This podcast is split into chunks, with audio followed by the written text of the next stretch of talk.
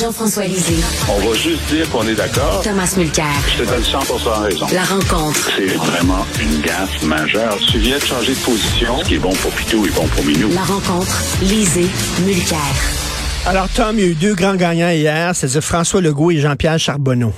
Qu'est-ce que tu en penses? C'était quand même une élection où on s'attendait à ce que le CAC ait une majorité massive. Je pense qu'au-dessus de 90 euh, sièges, il n'y a personne qui pensait ça il y a une semaine, dix jours. Ils ont même dépassé les 40% tandis que les sondages les plus récents les mettaient plutôt dans les 36, 37. Donc, c'est toute une victoire pour François Legault et, sa formation politique. Mais non, je, t'ai entendu dans la conversation que tu viens d'avoir mmh. évoqué l'impérieux besoin de changer notre ben mode de scrutin. Dit autrement, là, pensons à ça une seconde. Prenons le PQ, puis les conservateurs, 29% du vote à eux deux et trois sièges. Il y a quelque chose qui va au-delà d'une distorsion démocratique quand on a un système qui peut produire un résultat comme ça. Québec solidaire, avec leur pourcentage, le nombre de sièges, oui, c'est en deçà de ce qu'ils auraient eu le droit, mais quand même. Mais les libéraux, qui ont moins, ils ont moins de votes que le Parti québécois, ils ont moins de votes que Québec solidaire et ils finissent avec 21 sièges. Eh oui, c'est un vote efficace, concentré, mais il y a quelque chose qui cloche. Il faut absolument qu'on on voit des forces vives dans notre démocratie, peu importe leur option personnelle, commencer à travailler en unisson vers une réforme en fait, Richard, c'est un des bienfaits d'hier soir, c'est que le commun des l'intellectuel qui, qui, pense, pas à ça va dire bah, bah, ça, ça marche pas notre affaire. Mais ça marche pas. Écoute, Jean-François, le Parti libéral, opposition officielle, alors qu'il y a seulement 7% de francophones qui appuient le parti, ça n'a pas de sens. Ben, c'est pour ça que le, Parti libéral ne sera pas favorable à une révision du mode de scrutin parce que eux, c'est vraiment c'est le cadeau de Noël du, du système uninominal à un tour.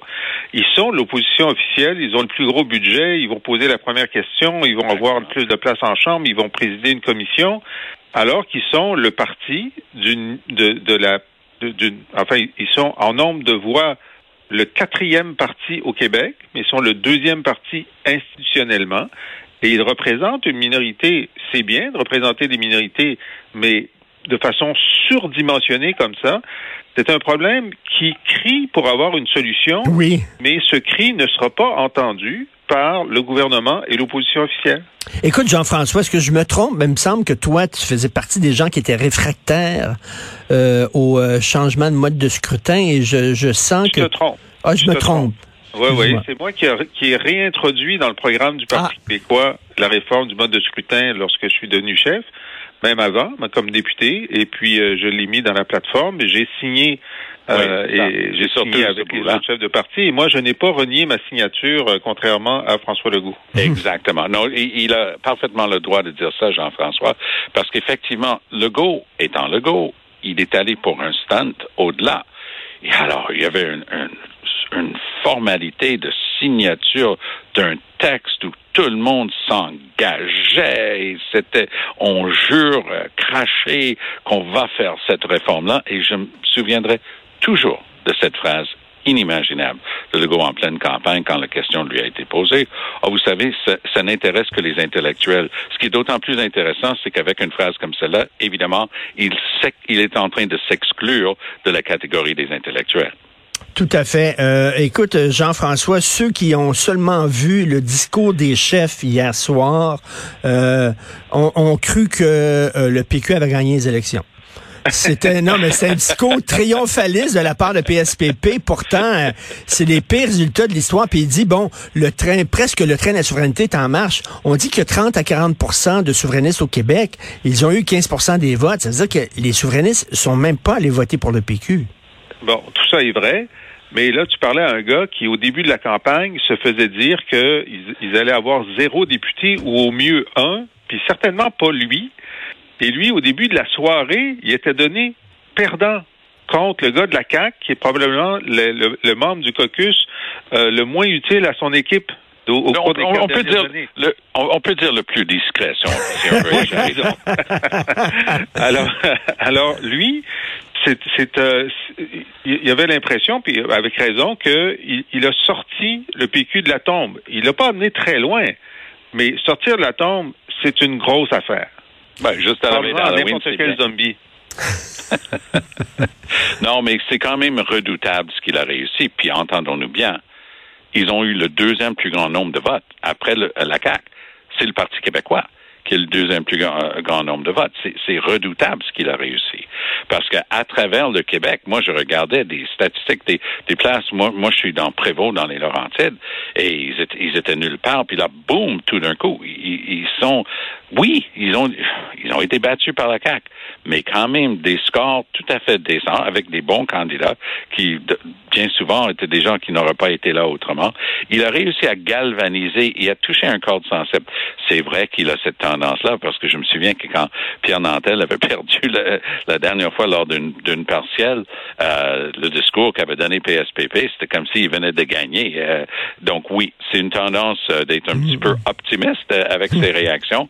Mais il a le droit hier soir de, de, de se donner une tape dans le dos. Mais j'ai l'impression qu'il va être le premier en ligne pour demander une réforme du mode de Ben scrutin. oui. Puis je pense qu'il y en a beaucoup qui vont jo- se joindre à lui. Jean-François, le fossé s'est creusé entre Montréal et le reste du Québec. Oui, et puis ça, euh, c'est la faute à Legault. Hum, Parce hum. qu'ils avaient beaucoup travaillé pour trouver des candidats de très bonne tenue, dont euh, Audrey Murray dans, dans Maurice Richard. Ils auraient pu prendre euh, un ou deux autres comtés. Euh, même Rosemont était en jeu en début de, en début de campagne. Euh, et ils ont tiré dans leur propre chaloupe.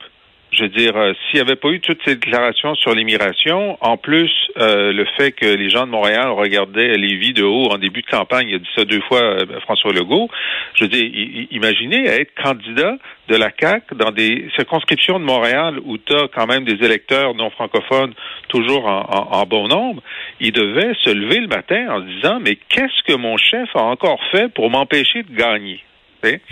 A- Alors donc, on est dans des situations où ils avaient deux comtés, maintenant ils ont deux comtés, ils avaient travaillé, ils ont tiré dans leur chaloupe. Là, il peut avoir deux réactions. Ou bien dire, bon, ben là, euh, on va travailler encore plus fort pour euh, dans quatre ans, donc on va essayer de faire un certain nombre de choses. Ou bien ils peuvent se dire, ben finalement, on n'a pas besoin de Montréal, puis euh, pourquoi toujours se casser la tête là-dessus, puis on va gouverner sans, euh, eux? Alors, on va voir comment ça va se déterminer dans les prochains jours. Il y a juste une chose sur l'immigration. Le premier ministre a dit hier soir qu'il allait faire un genre de grand, euh, je sais pas, des états généraux ou je ne sais trop quoi pour essayer de, de relancer euh, ce débat-là sur de nouvelles euh, nouvelles bases et certainement euh, la, la désignation d'un nouveau ou d'une nouvelle ministre de l'immigration sera un moment de, de relance peut-être du, du dialogue. Tom, oui, mais il y, a quand même, il y a quand même beaucoup de diversité dans son caucus. Hein? Euh, il- un, un jeune qui s'appelle Christopher Skeet était déjà là, mais c'était le seul anglophone, puis ça demeure le seul anglophone dans son caucus. Mais on regardait les, les origines des gens qui se présentaient hier soir, et il y avait une très belle représentation, y compris la première euh, autochtone, euh, mem- membre des Premières Nations, euh, euh, Catherine euh, Champagne-Jourdain, qui a été élue dans Duplessis. Donc, moi, je suis persuadé qu'elle va rentrer au Conseil des ministres comme une balle. Euh, puis Legault est capable, avec la matière première qu'il a, de démontrer que son truc d'hier soir, oh, moi, vous savez, hein, après avoir euh, tenu des propos infâmes contre les immigrants pendant toute la campagne, maintenant, j'ai découvert que je suis le premier ministre de tous les Québécois et il faut, il faut se rassembler. Bon, une manière de mesurer ça, ça va lorsqu'il va mettre euh, les noms, euh, rendre public les noms de son nouveau Conseil des ministres. Euh, Jean-François, euh, Québec solidaire et le Parti conservateur du Québec n'ont pas réussi à convaincre les gens qu'ils n'étaient pas des partis extrémistes et radicaux.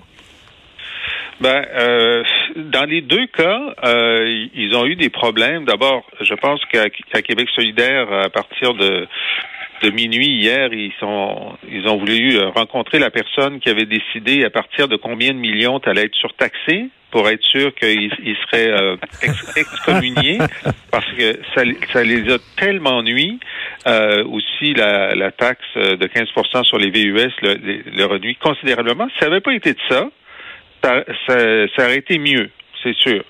Euh, maintenant, au, au niveau de, de, d'Éric Duhem, je trouve ça tragique qu'il n'y ait pas un seul élu. Je trouve ça tragique. Il en avait un qui était euh, qui était Mme Sanson, qui lui permettait d'être présent à l'Assemblée Oui. nationale et de faire des points de presse. Là, il ne pourra plus être à l'Assemblée nationale pour faire des points de presse. Euh, une partie de ces électeurs euh, se voit confirmée dans l'idée qu'on est en dictature, puis que nos voix sont pas entendues, puis que on nous muselle, etc. Et donc ça, c'est pas une bonne nouvelle pour la radicalisation d'une partie de ces électeurs. Mm. Euh, donc euh, non, ça, je suis 13% des voix, zéro député, c'est pas normal. Euh, Ben, moi, je vais aider avec une, une nouvelle prédiction maintenant que l'élection a eu lieu. Ah, euh, J'ai prédit que Québec solidaire aurait plus de votes que les libéraux, mais les libéraux beaucoup plus de sièges. Euh, Alors, je, je me coche euh, une, une, euh, bonne. Je vais vous en faire une autre. Avec 90 ou 91 sièges, là, selon les recomptages et les de- dernières déterminations, Legault va faire un ou des très insatisfaits lorsqu'il va faire son conseil des ministres. Et Éric Duhem va être là avec la, euh, avec la, le trophée Claire Sanson, prêt à le donner à quelqu'un, disant Est-ce que tu veux être célèbre? Tu vas être mon caucus? Et tu vas me donner les clés pour donner, faire mes conférences de presse à l'Assemblée nationale. Parce que c'est pas rien. Ce que Jean-François vient de mentionner, c'est très sérieux. Non seulement c'est un résultat injuste dans toute analyse démocratique qu'on peut faire. Il y a personne au monde qui est démocrate qui peut regarder un résultat comme ça et dire, ah oui, c'est tout à fait normal, pas de siège. Non, c'est pas normal. Mais ce qui est encore pire, comme dit Jean-François, c'est qu'il n'a plus accès, même pour véhiculer ces idées, avec lesquelles, soit dit en passant, quelle, quelle, surprise, je suis en total désaccord. Mais il y a une chose qui a été dite hier soir dans une analyse, j'ai aimé ça, c'était intéressant. À un moment donné, j'ai, en faisant mon channel hopping, j'ai, j'ai entendu euh, Le Bombe, Régis Le Bombe, qui était en train de commenter. Il dit, tu sais, on peut pas fonder un parti politique sur le ressentiment.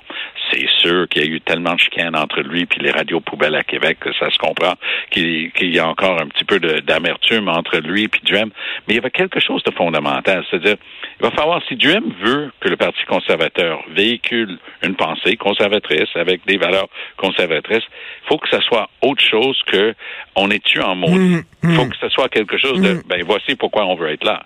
Tout à fait, tout à fait. Euh, Tom, on me dit que tu dois quitter. Ben oui. Le temps presse. Merci beaucoup, Tom. On se reparle demain. Jean, Jean-François, je veux te garder. Je veux parler du prix humain. Te lancer en politique, c'est un peu comme faire un saut dans le vide parce que ici, j'ai une collègue, Florence Lamoureux, qui a cherché à l'émission. Elle a parlé à un politicien hier qui a perdu ses élections et euh, il lui a dit, écoute, moi, ça fait un an que j'ai pas de job. Ça fait un an que je fais ça, que je fais campagne, etc. Euh, j'ai laissé ma job. J'ai presque plus d'argent dans mon compte de banque et euh, je pense à Caroline Saint-Hilaire qui avait quitté la joute, qui était à la joute, puis ça allait bien, était à Cube Radio aussi, elle faisait des remplacements, a décidé de faire de la politique, elle a perdu ses élections.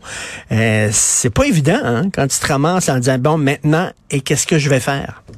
C'est sûr. Bon, alors ça dépend de l'âge euh, où, euh, où tu fais ça. Bon, il y a des âges où, euh, bon, par exemple pour Caroline, elle a quand même des pensions, etc. Oui. Je pense qu'elle va réussir à, à, à, se rétablir, même si c'est sûr qu'on est triste pour elle aujourd'hui. Mmh. Mais euh, il y a des gens qui euh, peuvent, s'ils sont dans la fonction publique, s'ils sont dans l'éducation, s'ils sont n'importe où euh, dans, dans l'État, peuvent avoir un congé sans solde de 30 jours pour, pour l'élection, 30-35 jours, euh, et donc ils retournent, ça, ça va. Et dans le privé, ça va dépendre de ton patron. Mmh. Euh, ton patron peut décider de te donner un congé sans solde ou peut dire, bah, pff, tu fais ce que tu veux dans ta vie, puis moi, j'ai aucune obligation face à toi. Alors c'est vrai que ce sont des... Euh, mais je vais te raconter une anecdote. Dans, dans, Rosemont, en 2014, il y avait un, un, un entrepreneur euh, libéral et puis, euh, il avait lâché sa job, il avait euh, vendu son entreprise, puis lui, il était sûr de gagner. Puis euh, ben, cette année-là, moi, j'étais pas mal sûr de gagner. Alors, je vois Philippe Couillard, puis j'ai dit, écoute, euh, je suis un peu inquiet pour ton gars, là, parce que lui, il, il a tout lâché, puis euh, il a l'impression qu'il va gagner. Fait que Philippe me dit, t'inquiète pas, au Parti libéral, on s'occupe de notre monde. Oh, OK. J'ai trouvé ça. il était comme okay. certain, il allait le replacer quelque part. bon, j'ai dit, me voilà rassuré. Alors, qu'est-ce qui est arrivé avec ce gars-là? Est-ce qu'effectivement... Je ne sais pas, j'ai pas suivi. J'ai cru Philippe, et Philippe avait l'air bien sûr qu'il allait le replacer quelque part dans une, je sais pas, une, un cabinet d'ingénieur, je sais pas. Tu sais, comme je vois Anne Casabonne, là, tu sais, dans, dans, le milieu des artistes, c'est très à gauche, là, ça va être difficile pour elle de retourner comme comédienne. Tu sais, je sais pas, ça va avoir beaucoup d'offres pour jouer dans des séries. Et des pièces. Mais en tout cas, euh, c'est difficile à dire. C'est difficile à dire parce que c'est quand même une personnalité. Elle a monté son profil. Euh, c'est une curiosité. Tu sais, quand Jean-Louis Roux, euh, l'homme de théâtre, était devenu lieutenant-gouverneur pendant trois semaines, là, oui, oui. il a démissionné, il est retourné au théâtre. Tiens, alors moi, je, mm. écoute, elle, elle, avait dit que c'était fini pour elle, euh, la, la, la, le, le, métier de comédienne, mais je pense que si elle change d'avis, je la reverrai dans une série l'an prochain. Merci beaucoup, Jean-François. Merci, bonne journée. À demain. Bye.